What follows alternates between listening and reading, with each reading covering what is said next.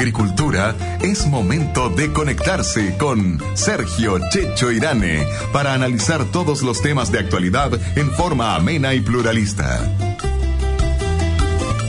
Conectados en Agricultura. Una presentación de Tarjeta Crédito BCI Empresarios, Rotary Kraus, Restaurant Chilenazo con lo mejor de lo nuestro. Abastible. No grave robos, evítelos, te pillé.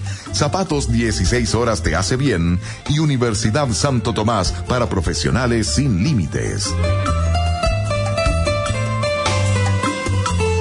Hola queridos amigos, ¿cómo están ustedes? Bienvenidos a una nueva edición de su programa Conectados con Agricultura. Hoy día tenemos un invitado que me da mucho gusto tenerlo además porque lo he aprendido a conocer en este en estos últimos dos años.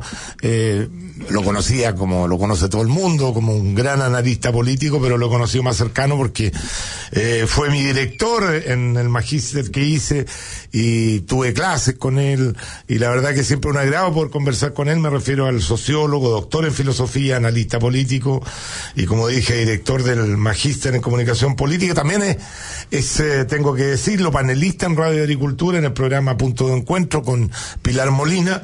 Eh, Max Colodro, bienvenido a su casa nomás. ¿Para Gracias, qué, ¿para qué le va a hacer grandes bienvenidas? Pues usted parte de la casa aquí. ¿ah? Muchas gracias, Checho, y gracias también a los auditores de Radio Agricultura. Gracias a ti por acompañarnos estas dos horas. Vamos a tener también otro invitado, pero eh, vamos a comentar con Max un poquito de todo lo que está pasando. En octubre, tu tarjeta de crédito BCI Empresario te devuelve el doble de dinero por tus compras. Úsala en restaurantes, combustible, viaje y en miles de comercios asociados. Aprovecha el catchback 2 por de BCI, porque en BCI somos diferentes. Yo creo que el país está demasiado grave. La política, la falta de tolerancia y la cantidad de trabajo nos hace ver poco glassy como país. Así es que lo invito a ponerse más glassy con el 2x1 de anteojos ópticos de Rotary Kraus. Anda Rotary Kraus y ponte glassy. Para más información ingresa a www.ryk.cl. 16 horas es el zapato más cómodo, más flexible y saludable, pero lo más importante, cómodo y bonito. No me canso de dar gracias a su tecnología Ultraflex. Ahora disfruto el caminar. Ahora relájate y comprueba que lo cómodo y lo bonito sí existe. 16 horas te hace bien. Santo Tomás, para seguir avanzando hacia el desarrollo, Chile necesita de profesionales altamente capacitados. Por eso en Santo Tomás contamos con la Facultad de Ingeniería, donde formamos ingenieros y geólogos en un ambiente de alta exigencia academia, académica, perdón. Facultad de Ingeniería Santo Tomás, por el país que todos queremos. Si la delincuencia no cede, tampoco lo hace Tepillé. Siete años de éxito en la prevención de delitos. La mejor y más efectiva protección preventiva. Contrate su tranquilidad a un guardia las 24 horas del día en tepillé.cl o llamando al teléfono 2257 10900. A esta hora nada mejor que disfrutar un buen café con las máquinas expendedoras del Grupo Sati. Solicita una degustación al teléfono 224-2994-22 o a ventas arroba gruposati.cl y visítanos en gruposati.cl para que disfrute este rico café que estamos disfrutando aquí. Mm, café italiano una maravilla. En restaurante chilenazo no es necesario viajar a Argentina para comer buenas carnes, además de unas exquisitas preparaciones en la carta de marisco, todo esto acompañado de vinos de las mejores viñas nacionales. Siempre encontrará un chilenazo cerca de usted. Estamos en Macul, Florida, Las Condes, Santiago y ahora también en Maipú. Informaciones y reservas en chilenazorestaurant.cl. Bien, querido amigo, les quiero informar algo antes de empezar a conversar con, eh, con Max. La verdad que me han llamado harto del hotel, que ha llamado mucha gente pidiendo que cómo nos abrimos otra fecha. La verdad que yo no quería hacerlo única y exclusivamente para que no parezca el típica estrategia de publicidad. Ah, mira, ya le dijeron que se terminaba para que vaya más gente. No, la verdad que estuvimos todos los días llenos, todos los días todo vendido, habíamos puesto esta fecha de término, pero la verdad que ante tanta presión que hay para que sigamos. Vamos a abrir un par de fechas. ¿Cuáles son la Angelita? 3 y 4, ya. Vamos a abrir el 3, yo eso es viernes y sábado, ¿no? Sí, viernes y sábado. Eh, vamos a abrir el viernes y sábado 3 y 4 para los que se quedaron sin ver el show, puedan hacer la reserva, así que háganlas desde ya, reserven, porque de verdad no, esto no es un juguetito así de, ay, que estamos tirando, no, no, no tengo esa intención, de verdad.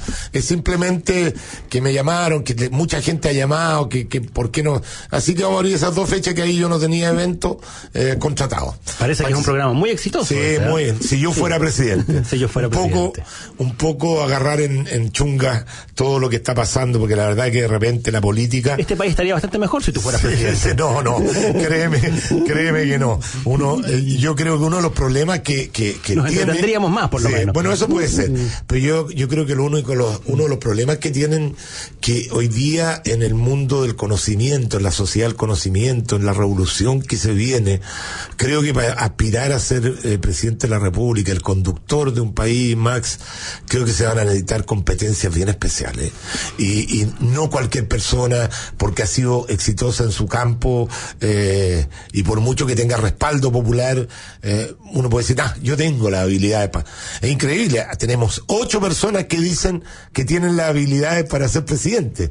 Yo de verdad, de verdad, que sin miedo a equivocarme, creo que de ahí cuatro podrían tenerla, los otros cuatro no le veo ninguna posibilidad de tener esas habilidades. Ser presidente hay que conocer de la cosa técnica, hay que tener manejo político para poder, en, en, en un país como este que va a ser muy difícil gobernar, yo creo, con, con un parlamento tan fragmentado, Max. Yo creo que es cierto, efectivamente estamos viviendo un periodo en el cual se va a hacer cada vez más difícil gobernar, construir mayorías, que es el gran desafío finalmente. Eh, vamos a afrontar un periodo de muchas divisiones hacia adelante, yo en eso estoy de acuerdo, de mayor fragmentación. Este sistema mm, electoral nuevo eh, ayuda y mejora la representatividad del sistema parlamentario, pero hace efectivamente también es su lado malo. Pero su lado ayuda, ayuda realmente a la representatividad porque al final de cuentas igual hay que hacer unos cálculos con las listas, Sí. La lista empuja al otro, o sea, igual no es un, es un proporcional medio raro. O sea, de hecho, en términos técnicos se llama proporcional corregido, Claro. porque no es un proporcional en términos absolutos. Yo creo que mejora efectivamente la representatividad y la proporcionalidad de las fuerzas políticas, pero tiene el inconveniente de que eso tiende en general a atomizar y a fragmentar el sistema eh, político a nivel parlamentario y eso hace más difícil construir acuerdos y construir mayorías. Yo creo que es un problema que van a enfrentar de ahora en adelante todos los gobiernos de cualquier signo. Va a ser más difícil construir eh, acuerdos en el Congreso para poder darle sustento a los, a los proyectos de ley y por lo tanto, como dices tú, se va a requerir de otras capacidades, de mayor manejo político, de mayor paciencia de parte de los actores. Esto de tener eh, una agenda legislativa como la que ha impuesto un poco, eh, como la que se ha impuesto en estos años, esta idea del vértigo legislativo, de la hemorragia legislativa, va a ser cada vez más difícil porque no vas a poder construir mayorías rápido. Y además, eh, además de la cosa política, que yo creo que hay que tenerla, sin lugar a dudas, yo creo que la cosa económica hoy día también es fundamental. Cuando, cuando tú pasas a ser el gerente general de la empresa más grande de una región como es el país, porque al final de cuentas, eh, claro, hay gente que dice, pero ¿cómo puedes mirar el país como una empresa? Sí, porque tiene que administrar recursos también, recursos que son escasos, asignarlos, darles prioridades, controlar de que efectivamente los gastos que tú estás haciendo no se, no se malgasten porque te, te encomendaron a ti cuidar la plata de todos los chilenos, porque esa es la, esa es la función final de un gobierno, ¿no es cierto? Administrar el Estado eh, temporalmente, los gobiernos cambian. Eh, yo creo que también tiene que tener ciertas habilidades de administrativas, o sea, conocer un poco cómo se maneja una organización. Y creo que, eh, y esto lo estuvimos conversando ayer y te lo quiero preguntar a ti que eres más especialista en este tema.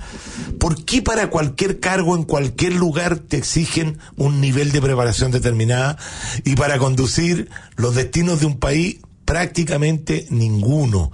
Eh, en China, que, que es comunista, digamos, que tú, ay, que Formalmente, al menos. O sea, las personas que llegan arriba llegan después de haber pasado una serie de pruebas de capacidad. Y bueno, y ahí tienes la respuesta.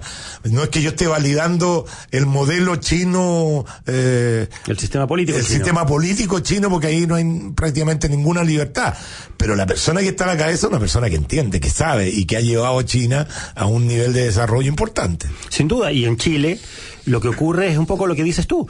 Eh, tenemos un sistema presidencialista en el, en el cual eh, el jefe de Estado cumple además la función de ser jefe de gobierno, es decir, usando tu metáfora, es el gerente general de la empresa, pero además es el presidente del directorio. Así es. Cumple las dos funciones simultáneamente. las dos funciones. Entonces es muy complicado que, que efectivamente no haya, eh, cuando no hay capacidades técnicas, capacidades de gestión, de administración, en el gerente general queda la escoba, se complica mucho la administración del Estado, eh, la, la, gestión del gobierno, y, y, yo creo que lamentablemente, cuando uno mira lo que ha sido esta, esta campaña presidencial, estos ocho candidatos, salvo honrosísimas excepciones, eh, hemos tenido un, un, debate de bajo nivel, Uf. hemos, hemos podido ha caído, ha caído hasta la claro. digámoslo. O sea. pod hemos podido constatar que estamos cada vez peor, por decirlo de alguna manera, en términos de calidad de la política, de calidad de los debates, de las discusiones, de, de las propuestas que se hacen. Hay una liviandad, una, una una pero, manera de presentar las cosas que realmente pero qué responsabilidad, es, es, preocupante. ¿Qué responsabilidad le asignas tú a los equipos políticos? Porque, porque a los equipos de campaña, porque yo, a ver, yo a Meo lo conozco, Meo es una persona que tiene buena idea, o sea, tú puedes conversar con él, puedes estar de acuerdo o no, pero es un, un tipo que es capaz de hilar. He conversado con Navarro y es una persona que tú puedes estar en desacuerdo con su modelo de sociedad, pero no es una persona tonta. Entonces, cuando tú lo ves en estos debates, uno dice, pero ¿cómo son tontos? ¿No, no se dan cuenta que el, el, prestigio de la política está por el suelo y ellos no contribuyen en nada a mejorarlo? Yo creo que es una estrategia campaña, yo creo que es la estrategia del perdedor que ve que ya no tiene posibilidad de subir la encuesta, lo único que podría dar vuelta es un batatazo, eh, yo estoy seguro que Navarro tiró las monedas pensando que iba a tener un efecto distinto, que iba, que iba la gente sí, en realidad está bien, como el avaro pide plata al Banco del Estado, eh, teniendo plata, ¿me entiendes? Yo creo que eso fue lo que él buscó y no lo logró, porque, y, y eso me imagino que lo hacen asesorado por su